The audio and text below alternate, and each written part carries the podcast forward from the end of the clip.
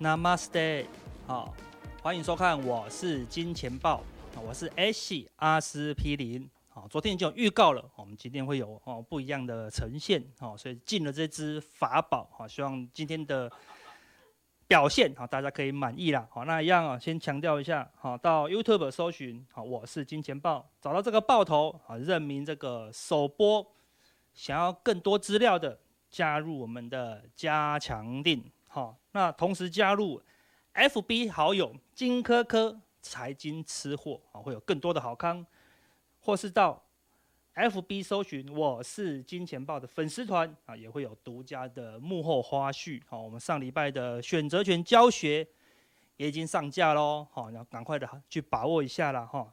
那我们今天讲什么呢？有时候，好，我们呢太坚持己见，好，那有时候。对自己对别人都不好，那有时候呢，我们又我们又应该怎么样？择善固执，哦，对不对？比如说这个人，他挖挖挖，他要找钻石，挖到一半他放弃了，但是钻石呢，就差这么一步，就差这么一步，对不对？那你可能就要择善固执的人，才能找到钻石啦。所以到底我们努力好不改变的事情？好，到底是好的择善固执，好还是不好的坚持己见呢？好，这个呢，当然难度就很高了。好，那其实交易当中，唯一可以判定好你的交易模式好不好，就是看风险。好，对于风险一定要择善固执，好，一定要避开所有的风险。好，没赚到都没有关系。好，但是如果呢，你为了赚钱，然后呢，坚持己见，不停损。哦，这样可能呢，好，最后呢会亏损累累哦。好，我们举个例子，好，这个是摩根大通的首席分析师啦，哈，Marco，过去二十周，哈，他有十八周都说，这边是底部，啊，他要来抄底，哈，好，这边这是 S&P 五百的，你看这个绿色箭头，就是他沿路抄底，啊，都是这个是底部，这个是底部，这个是底部，好的，然后呢？越抄越低，越抄越低啊，哈，对不对？好像深不见底，好，那他最近抄的这一次呢？哎呦，金融博客，好，也跑进来，好，说我也觉得他有可能是对，好，两个人，好，一起来抄底，那就是一定对吗？哈，要抵抗这个趋势，哦，是很难的一件事情，好，我们上上次已经讲过了，对不对？这个行情已经是骷髅叉，你要在骷髅叉里面抄底，难度很高，可能就是什么？沧海一粟啦，好对不对？好，沧海一粟。所以，我们今天讲什么？底部到底在哪里？好，这个是今天的普通錠的重点哦。这个是科拉超深井有多深？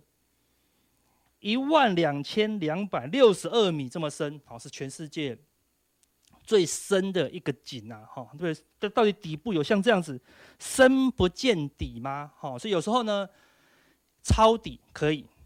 但是呢，趋势确定的时候，比如说空头趋势，啊对？月线已经死亡交叉季线，季线也已经死亡交叉年线，趋势确定的时候，我们就要尊重趋势。好，因为有时候你以为你抢的是反弹，好，结果呢，很，可能哈接的是什么？是刀子啦，好不好？对不对？老粉丝都知道，对不对？这句话，你知道什么是当当当吗？刀子哈掉到地上的时候，它有一声。当，啊，大家就说，哎呦，反弹到了，对，就像前两天开低走高，今天又开低走高，大家觉得底部到了，就会抢反弹。那有时候弹起来，趋势不变的话，刀子又杀下去，对不对？很不但惊，可能听到下一次就不是当，是啊一声，对不对？哈，因为被刀子割到了啦，哈。所以我们今天要讲，到底底部呢有哪几种形态？好，来跟大家分享。阿哥，啊，什么事？当当当，什么是当当当？我们就要跟大家讲什么是当当当，好，当当当就是当当当当当当当当当当，Only you can make all this world seem right. Only you can make the dark Is bright. Only you and you alone can make this bright. You do, and the fill my heart with love for only you.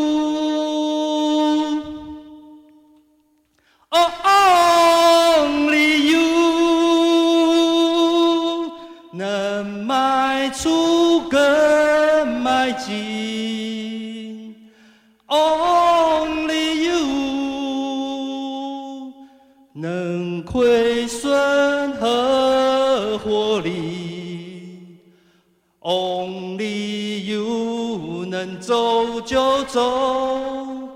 让主力大户无法割旧，你自己最大能做决定，就只有 Only You，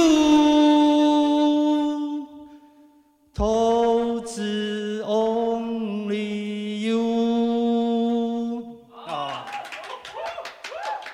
希望这个新的麦克风好效果不错了哈，对不对哈？所以投资。关键都是什么？Only you，好不好？对不对？好，当当当，到底什么时候可以接？关键就在 Only you，你一定要自己学起来，好，对，不要听人家分析师说啊，这边是低点，啊，这边可以接，这边可以接，就你接了，套牢之后谁负责？对不对？你只能跟你的孙子说，好不好？爷爷跟你说一个故事，好不好？对不对？我们上次讲的，对，不要套牢，套牢没有人替你负责，哈，没有人负责了，哈，所以 Only you，所以我们今天就要让大家学习一招。怎么样找到底部？这个是非常重要的啦。好，那你看到这张图哈，你就知道，我们说哈，新手都会套在什么山顶上，好，那高手呢总是死在山腰上。那最近以我的感觉，高手怎么样都在出动了，好，所以我觉得这个地方可能是山腰。好，如果是小行情，好，中行情的底部，那所有厉害人都会抓底部嘛，对，那都是中期的底部。但是如果大空头的底部，好，高手怎么样，都会挂在山腰上，好，因为最近很多啊都超跌啦，好，但是呢，是不是超跌？好，趋势趋势出来就没有什么所谓的超跌，好，它会跌到它高兴为止啦，好，所以趋势没有跟你讲我结束了，市场没有跟你讲它结束了，绝对不要随便去抢，好，这个难度是非常的高，好，所以我跟大家讲几个关键，好，底部的一个讯号，好，说底部有三种。第一种是当当当，啊，就是什么反复打底，哦，就是那个底部呢，打下来一没有破底，反弹又打下来又没破底，又反弹又打下来，哎，打个三次当，哈，对不对？都没有破底，好，那就会很稳的了。好，那以前我们讲这个观念的时候，你知道什么是当当当吗？很多人就说阿哥，所以是要一定要三次吗？还有可能当当当当当当啊，对不对？哈。所以没有一定啊，我们只是说起码三次以上，哎，那个底部就会比较扎实啦，哈，对不对？如果它可以当个二十次，好，那超扎实，好，对不对？所以意思是说反复打底啊，这种是一种底部很稳，哦，打得非常稳，然后只要突破了，就是一个多头行情，啊，这个时候你可以慢慢的抄底。第二种呢，它可能就当当两声，啊，它就脱离了，好，那这个时候因为太快了，来不及打底，它就变成怎么样？震荡走高，好，就涨得比较慢。第三种呢，就是 V 型反转。哦，几乎没有什么打底，哦，那个底部呢是很难抓到的啦，哈，但是还是有方法，好，我们就跟大家讲这三种，好，不同形态的当当当，好，那我们说第一种，好，它是当当当之后才出现多头，我们看到这个是二零一九年的八月，啊，它今天打下去出现第一声当，这个时候你弹起来说哦，跑去接，太高兴了，对不对？就它跑又打下来，又第二声当，对不对？你说哇，原来是假的，赶快停损出掉。他要弹起来说：“哇，原来是真的！”你又跑去抢短，他又第三声，第三次又打下，又当一次，你就说：“啊，算了，这是空头，我一定要做空。”一做空，它就被嘎了，对吧？因为它是当当当，它是三次，但是三次有没有破底都没有哦，对不对？都在这个差不多的低点哦，对不对？所以它是连续三次，好，都守住一个差不多的位置，好，这个就是属于反复打底，好，打底以后呢，它一旦突破，啊，多头就会非常的稳定，好，所以你那怎么操作呢？你起码等第二次当啊，就是这一次低点弹上去以后再打下来，没有破底，嗯，我们说俗称的嘛，有可能是什么？W 底，好，那这个是属于三个 W 嘛，对不对？当当当，好，所以第二次的时候它没有破底，在这个附近，好，你就可以好开始怎么样？分批？我们说分批是最关键的，分批低接，好，那如果它第三次这个当啊，不是当是啊破底了，哦，那就赶快出场，哦，所以你要分批进场，哦，才不会确定说百分之百，好会买在这个山腰上，好，所以买一点点，有赚钱了，这个地方才开始慢慢的往上加码了，哦，所以你接底部的一定是一层两层资金，好，没有办法修 hand 的，好，所以要第二次当，你就可以分批的买进，只要破底，那就不是当当当了，好，那就是继续往下哦，好，这是第一种。第二种呢是属于当当后，它只有 W 底，对不对？当当以后就开始往上走了，好，对不对？这个是二零一四年的十月打下来，弹起来，再当一声，两个底 W 底就往上走了，对不对？但是因为太快了，这个底部还没有打稳，哦，筹码没有洗干净，所以你看它上去以后呢，又回来出现一个当，弹上去又再当第二次，你看这个地方当当一次，上去呢又当当一次，然后才开始慢慢的走高。好，所以呢，你绝对不要去追高哈。底部形态没有没有很稳的时候，你就不要追高哈。它弹上去都会打回来，弹上去都会打回来，弹上去都会打回来。哦，就等打回来的时候，有没有破底？没有破底，对不对？你在这个地，你在这个地方接，打到这里你就要停损了。你在这附近接，诶，跌破这里你再停损，哦，风险就小很多。这里你不要接，弹上去你如果你去追高，下来你就停损了。弹上去，你不要追高，回来你再低接，跌破这里的话，风险是不是就小很多啊？所以绝对不要抢低点，因为你觉得这个地方可能是低点，就你看它破底，你会输超多的，对不对？所以你也不知道这个地方是不是低点，你只能说上去，回头看好像是低点，对，就买一点点。比如说来这个地方你买一点点，破底你就出掉，好，那风险就会小一些。好，那说哎，这阿哥这跳那么多，也会输很多。所以一次只能买一点点，好，分批，好，就重点哦，关键是在分批哦，分批是很重要的。好，那什么情况好会 V 型反转呢？就是要很用力的一声当，那有回音的那一种，哈，对不对？好，当的很用力才会 V 型反转呢。就是二零二零年的三月，哈，疫情，好，你看从一万二一口气杀到八千五，就跌的速度之快，有没有？迅速的，哈。超速下跌，然后这个时候就会有很容易 V 型反转。好，那当然 V 型反转有个关键的讯号，一定要什么？断头，一定要融资大断头。好，这个是那个时候的融资维持率哦。杀到最低点的时候，融资维持率杀到多少？一百二。好，现在的整体融资维持率只要杀到一百三，就全面断头。好，一百二是连不该断头的都断头了。好，等于是超级断头了。那最近的融资维持率是多少？才一百五，好，看这一波杀下来，每次一百五就反弹，一百五就反弹，好，最近也是一样，一百五，一百五就开始反弹，所以它符合第三种 V 型反转的条件吗？也没有，顶多符合什么？当当，看这个地方有两个，当当反转，对不对？哈，当当反转，那当当失败嘛，对不对？一破顶就要出哦，这边有个当，对不对？你看你这个地方小小的低阶，一破底你就出，哈，风险就很小。好，你不要用力的去做低阶了。好，那你觉得看这个地方都一直跌不停，好，所以说阿哥我我不要一直买，一直停损，一直买，一直停损，对不对？那你最好的进场方法是什么？就等当当当，好不好？等到反复打底啦，或是什么？等到融资大断头，好，你再来低阶，好，比较有机会。好，所以现在呢，看不出任何底部。好，那我们说底部有分三种：长期、中期跟短期。我们用不同的底部来跟大家讲。第一个是什么时候出现长线低点？那你就用月 K 来看哦。哈，这个是加权指数的月 K。好，那你现在用月 K 超长期就要用两条线，一个是十五年线，好，六十个六十个月份的平均；十年线一百二十个月的平均。好，那你看哦，过去的低点，这个地方的低点跌破五年线跟十年线，K D 在低档；这边的低点跌破五年线跟十年线，K D 在低档。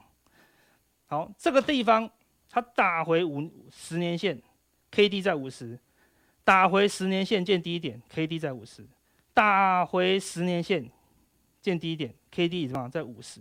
现在 K D 是在来到五十了。他说：“那阿阿哥来到五十，是不是跟前面一样，都会见到低点？人家前面来到五十见低一点，是因为他来到五年线或十年线。如果你没有办法来到五年线跟十年线，它就不是低点。好，所以我们说低点的两个关键，第一。月 K D，那你要嘛月 K D 可以打到低档，啊，就打到二十以下，打到二十以下，啊，打到二十以下，好，那现在有没有打到二十以下？没有，现在才到五十嘛。好，如果没有，你要想要打到五十就止稳的话，那你就要回到十年线，十年线在这边大概到一万出头而已，所以都还很远。好，月 K D 才下弯刚刚而已，所以长期低点还要等哦，可能等半年、半年以上，好的，因为每个月、每个月要走很久，所以可能还要六个月，所以长期低点还很久。好，那说有没有中期低点的机会呢？好，我们来看这个是加权指数的周 K 线，那我们就放季线跟年线啊，就是十三周的 K 平均线跟五十二周好的平均线，季线跟年线，关键是两个讯号，第一，季线要开始走平。好，现在季线是往下弯嘛？好，最新的情况是季线往下弯嘛？季线往下弯，它就是空头。哦，所以它一定要走平，然后呢，最好它指数可以突破年季线。哦，指指数要突破季线，这个时候才有可能出现中期的低点。我们来看过去的情况，这个地方打下去，你看季线一直往下弯，就不要乱接。哦，它弹起来继续往下杀，那直到这个地方季线走平了，它站上季线，这个地方就是一个底部。这地方又杀下来了，你看这地方季线、年线黄金交叉嘛，呃，死亡交叉，好，死亡交叉，季线、年线死亡交叉，杀下来后，季线一直往下弯，它就不会不会落底哦，好，一直到季线怎么样走平，好，我们看走平以后，指数又突破季线，好，这个地方就落底，好，就落底，好，当然季线最后突破年线才确定走多，好，但是只要季线走平。指股价指数突破季线，它就开始打底，啊，它就开始打底。好，这个地方也是一样，下去，好，突破打底。这样是 V 型反转嘛？好，所以它是因为断头的关系，好，所以形态不一样，它是一个大当。现在呢，季线刚刚死亡交叉年线才刚刚而已哦，对不对？只有这个地方刚刚死亡交叉，好，对，好，刚好见到最低点，然后开始强力反弹。这个是这个地方，因为是因为大断头，前几次没有大断头的情况下，它都会。跌一段时间，所以现在中期落底了吗？也还没有，季线也非常的陡峭，季线要走平，可能要七八个礼拜，好，甚至二三十个礼拜，久不久？还很久，所以中期低点你暂时不要想了。好，那说转短期总有低点吧？有，啊，短期的低点就很简单，第一个条件，收盘站上十日线，好，就有可能是短线低点。好，第三天呢，他就确认了，好，就站上去三天，好，第一天可能是假的，第二天也可能是假的，站上去三天呢，它就可能是真的啦，好，所以站上去第一天你可以买一点点，站上去三天你再买多一点点，好，我们来看过去的例子哈，这个就是加权指数的日 K 线，这个就是它的十日均线，好，是短线找底部最好用的，好，这个地方突破了一天，你就先买一点，两天三天，好，你就多买一些，你看它就是维持一个多头。好，你看这个地方跌破一天，你就卖一点点；跌破两天，第三天又站回去啦，好，就不用卖光。好，对，就上去了。跌破一天，跌破两天，跌破三天，它就是真的往下跌了。好，这个地方也是一样。好，突破一天，突破两天，突破三天，又涨了一段。好，那你先看现在有没有哪一天站上去？站上去一天而已，又掉下去；站上去一天又掉下去。好，只有这个地方站上去一天、两天、三天，它就反弹了一段时间。一旦跌破十日线，好，你就要尽快出场。好，简单讲，什么时候落地？十日线以下就不要随便的去买进，等到指数哪一天好站上十日线，因为现在是趋势盘，趋势盘就很简单了，就再不要摸底了。好，等到指数站上十日线，短线的低点好就有可能浮现。那说中线跟长线呢？好，暂时还没有出现。好，所以就你暂时只能用短线。啊，来因应啊，来做交易啦，哈，这个就是短中长线的一个好看法啦。好，那等下加强定，我们会跟大家讲有哪一些指标是有机会领先跟你讲，可能还没站上十日线就有机会落底。好，我们加强定好来跟大家分享。Namaste。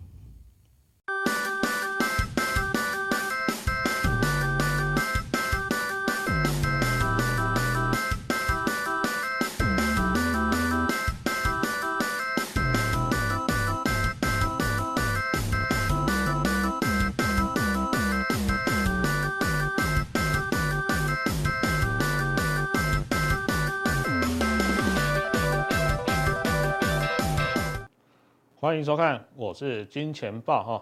那最近呢，其实哦，台股也好，国际股市也好，动荡非常的大哦。那我相信很多的投资人呢，对于近期的行情哦，真的是胆战心惊哦，只能用胆战心惊来形容。因为过去这两年以来呢，其实啊，很多人呢都觉得，诶，顺风顺水哈，股市呢真的是一个赚钱的好地方。那没想到呢，进入今年之后呢，哇，这个行情哦，真的是波动非常的大哦。那我想。是在这个疫情爆发之后呢，才进来股市的人，应该是没有见过这种哦，看起来似乎呢喋喋不休的行情。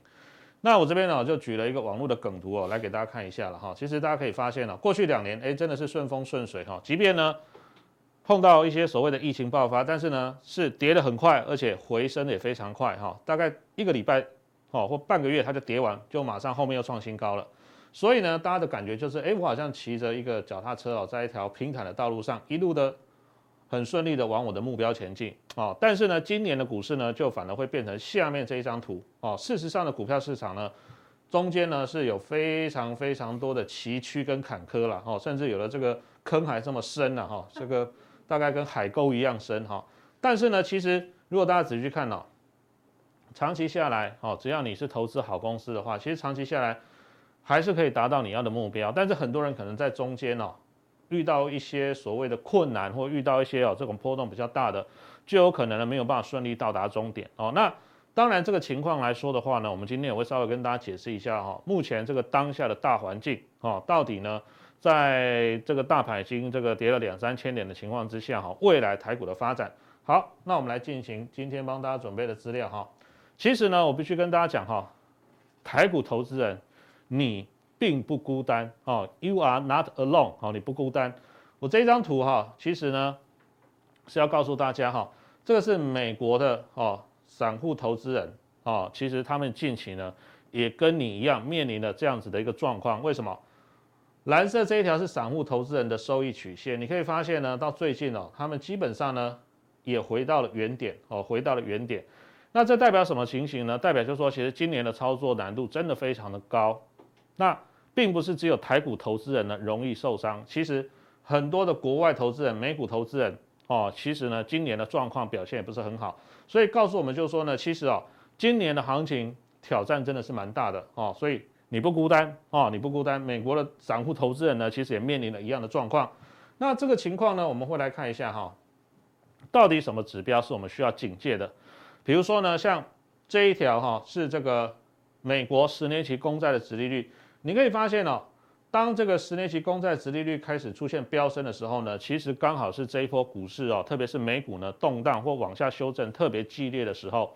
那这也告诉我们，就说呢，观察公债殖利率呢是一个观察市场目前表现一个非常重要的指标。那最高呢曾经冲到这里，大概是三点二哦，不过呢最近开始已经有回落。那我们就拿这个三趴为一个警戒线啊，所以如果大家在看盘的话呢，其实你可以把这个十年期公债殖利率三个 percent 当做一个大盘的警戒值。如果说呢，它能够顺利的回落到三趴以下，哈，不要再往上冲高的话，其实对于股市的，特别是美股来讲的话，哦，就稍微有一点定心丸的效果，哦，所以以三趴为这个中介点，哦，那当然这个资讯呢，你网络上都查得到，哦，这个都是公开的资讯，这个你都查得到，可以把它列为你的。观察美股哦，一个非常重要的指标。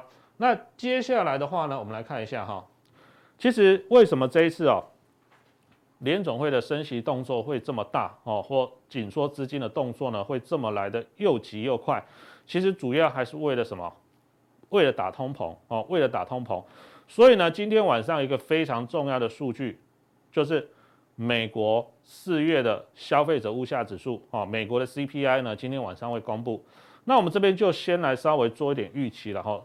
那 CPI 这么高，通膨这么高的情况之下，有没有机会呢？见到通膨的高点？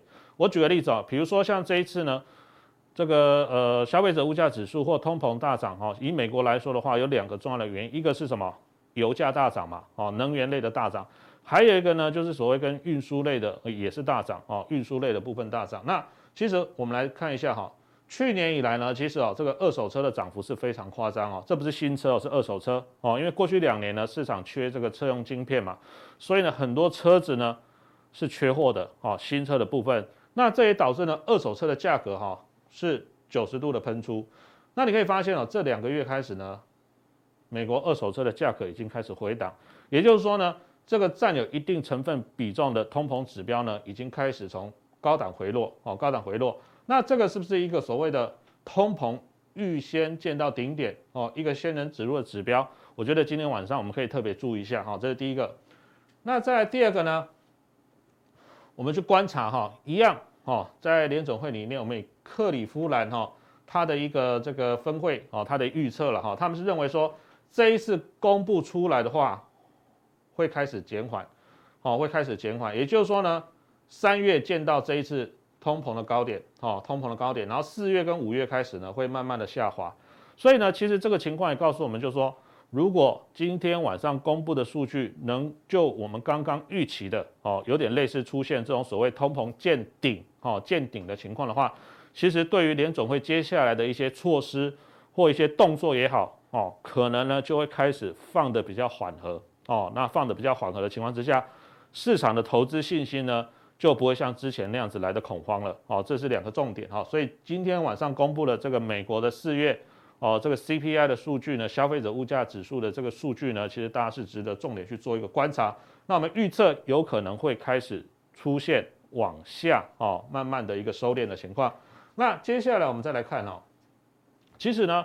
我们去评估一个股市，不是说，哎，我现在看台股，哦，这个跌到哪，就可以去做一个抄底的动作，而是说呢，台湾股市呢是跟国际股市来做联动的，哦，全球现在其实资讯都是非常的发达，而且非常的迅速，所以呢，我们要必须观察美股现在位阶在哪里。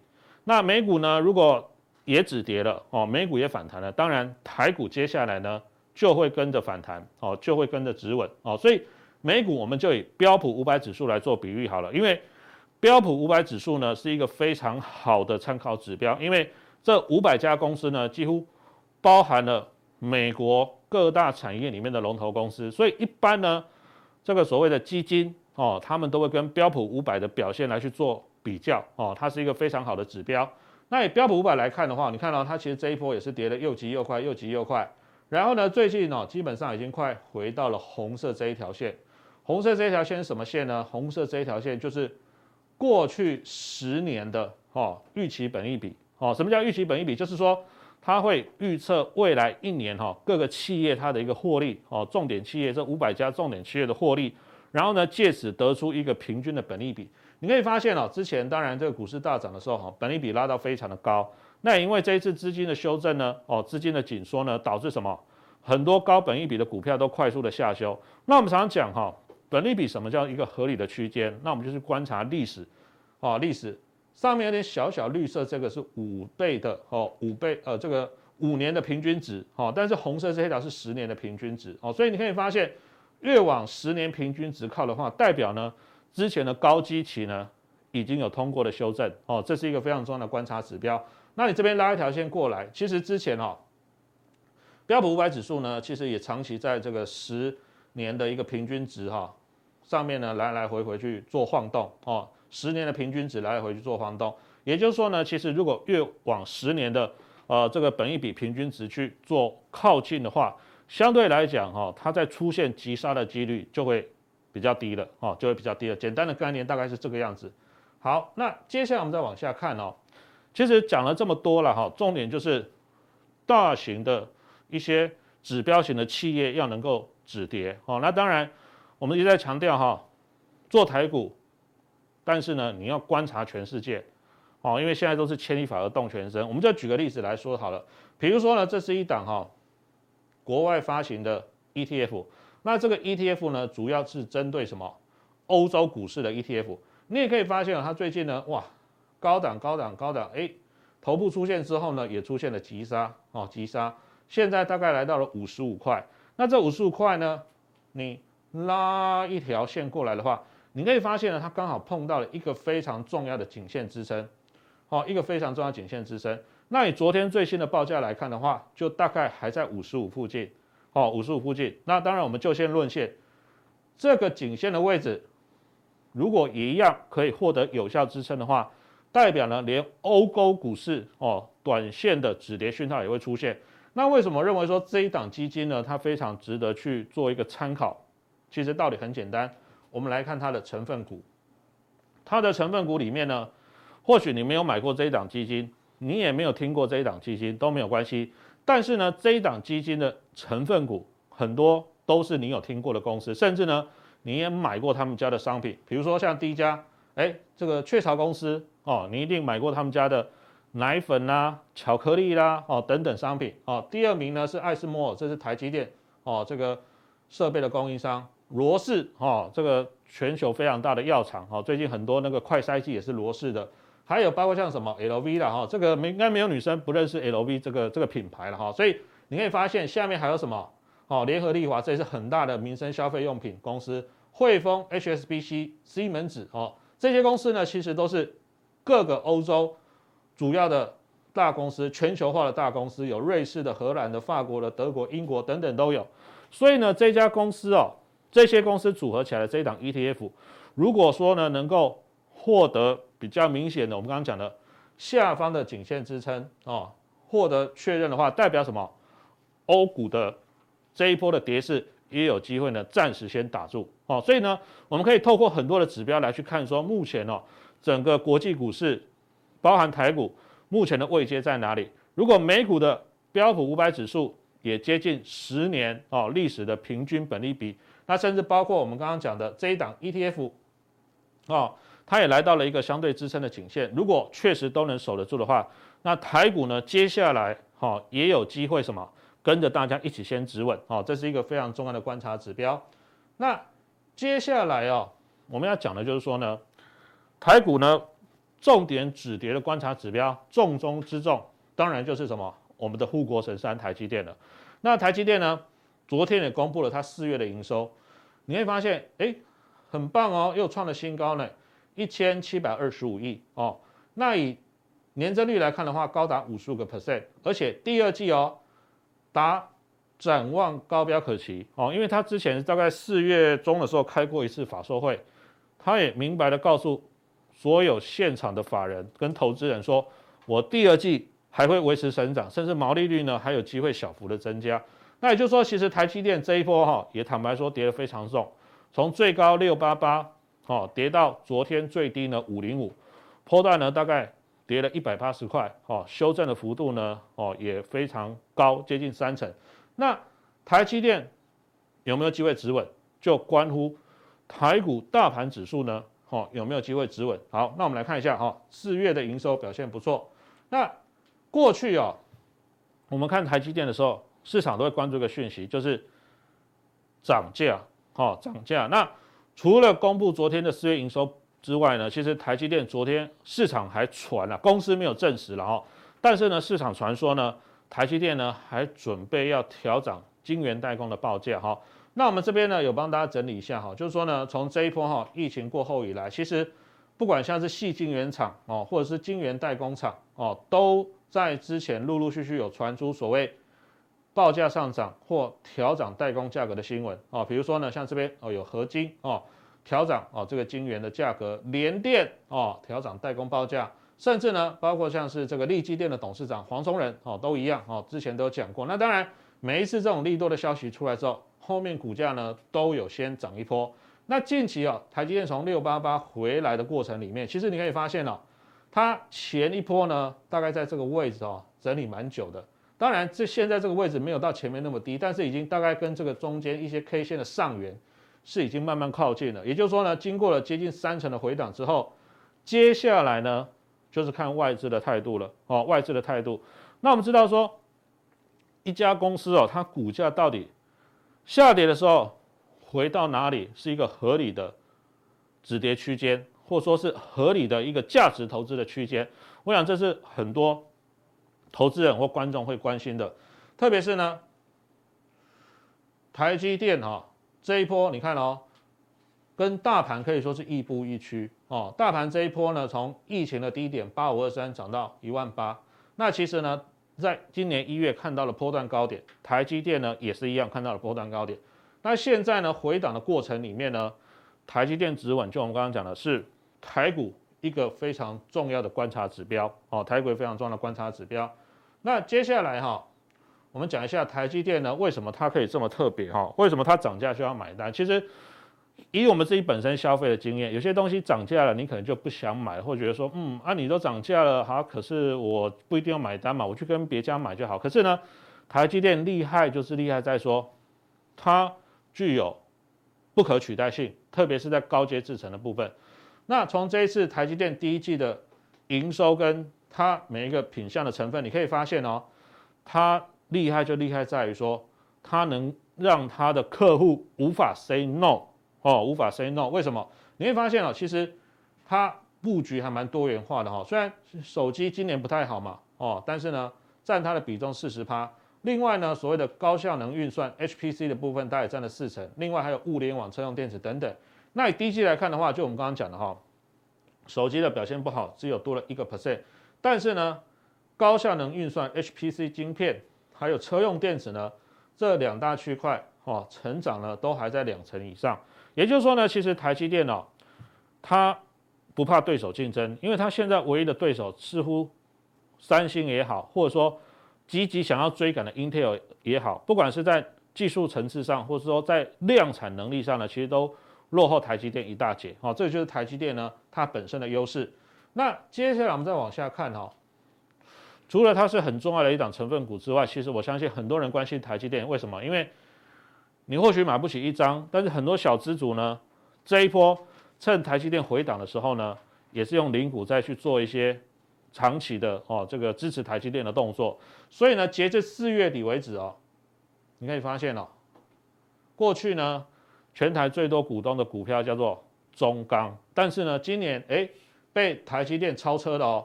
现在台积电的股东总人数居然高达一百三十三万人左右，哦，一百三十三万人。也就是说呢，今天不管你是一张台积电，哦，还是呢一股十股台积电，其实呢，你都是对于台积电什么寄予厚望的，寄予厚望的，认为说这是台湾一家少数具有全球哦非常重要地位的，而且在某个产业里面是龙头领先地位的公司。所以呢，不止占全值，其实它也影响了股民非常大的一个信心。好，那接下来我们往下看哦。那到底台积电怎么样去做估值？这是一个非常重要的哦。那当然这一波大概很多人是，呃，跌破了六百块之后，可能慢慢慢慢就往下接了。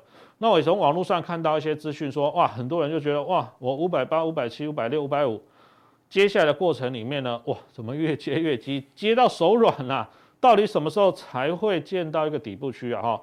那我这边提供一个、判断的方法给大家做参考哦。以历史来说的话，哈，这边呢是本利比它的一个区间图哦，或者说你可以把它叫做河流图。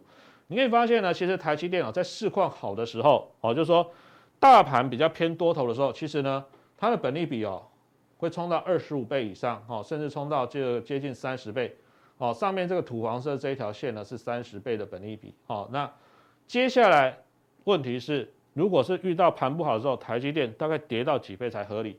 那我们从过去的经验来看，我这边有三个蓝色的圈圈圈起来，你可以发现呢，过去盘不好的时候，台积电也会回嘛，哈，也会回。那大概呢都是回到这一条有点算是灰蓝色的线，这一条灰蓝色的线呢，大概就是十六倍的本利比左右，哦，十六倍的本利比，哦，所以呢，台积电合理的本利比区间呢？大概就是落在十六到三十倍这个区间。那现在盘不好，当然它是往下游的这个下方的这个低的区间去靠近。那十六倍呢，它换算出来呢，大概就是介于五百一十二到五百二十八。那你说这个五一二到五二八怎么算出来的？哦，因为我有去统合过各家不管是本土的哦，或是外资的法人报告，今年呢，大家对台积电获利的预估呢，大概落在三十二到三十三块这个区间是最多的。所以呢，你用十六倍的本益比呢去乘以多少？乘以三十二，得出来的价格就是五一二。哦，那你如果用十六倍的本益比呢去乘以哦这个三十三块，哦，得出来的这个价格呢就是五二八。哦，大概是这样推算出来的。所以很妙的就是什么？很妙的就是昨天台积电跌到多少钱？五零五哦，五零五。也就是说呢，它已经落到了这个所谓低本益比区间，而且是。我们用三十二块、三十二块来估的这个更低的本益比区间，所以你有发现，哎，好像昨天哦，很多人我看网络上有在讲说啊，台积电温系啦，哈，这个跌破五百可期了哈。但是反而如果你用这样的方式去做思考的话，你会觉得说，诶，其实台积电真的已经跌到了中长线的一个投资价值的一个位置哈。那当然，现阶段来看的话，台积电呢先止稳，好像今天呢。台积电的这个股价盘中大概最高还有冲到这个五二五哈五二六左右哈，跟昨天的低点五零五大概已经低档哈拉了这个二十块钱哦五五接近五趴的一个程度上来。那当然台积电先止稳哦，那代表呢大盘呢就有机会先止稳。那接下来的动作就是什么？观察今天晚上公布的美国 CPI，如果确实能够从高档开始慢慢出现回落的讯号的话，我觉得对于整个市场的信心。哦，对于整个市场的一个氛围来说的话呢，就会有比较好的改善。那下一个阶段呢，我们在哦这个加强定的部分呢，会跟大家报告哈。其实现在大家面临一个问题就是，OK，你还会有在看这个股市投资相关节目？我相信你手上还是一定有一些股票，不然的话呢，可能很多人就反正我也没股票，我干嘛看嘛？哈，所以你有在看的人呢，现在问题就是你要怎么去？处理你现在手中的股票，哦，那我们今天呢会用三个不同的这个建议来给大家，到底呢是该买该卖，哦，还是呢该停损还是该续报，哦，会有三个重点给大家，告诉大家说呢，在现阶段，如果你手中还持有个股的，那它刚好这一波也回档了，到底有些该走该留，还是呢该停损，好，那接下来在加强链的部分呢，我们会再更进一步帮大家做说明啊。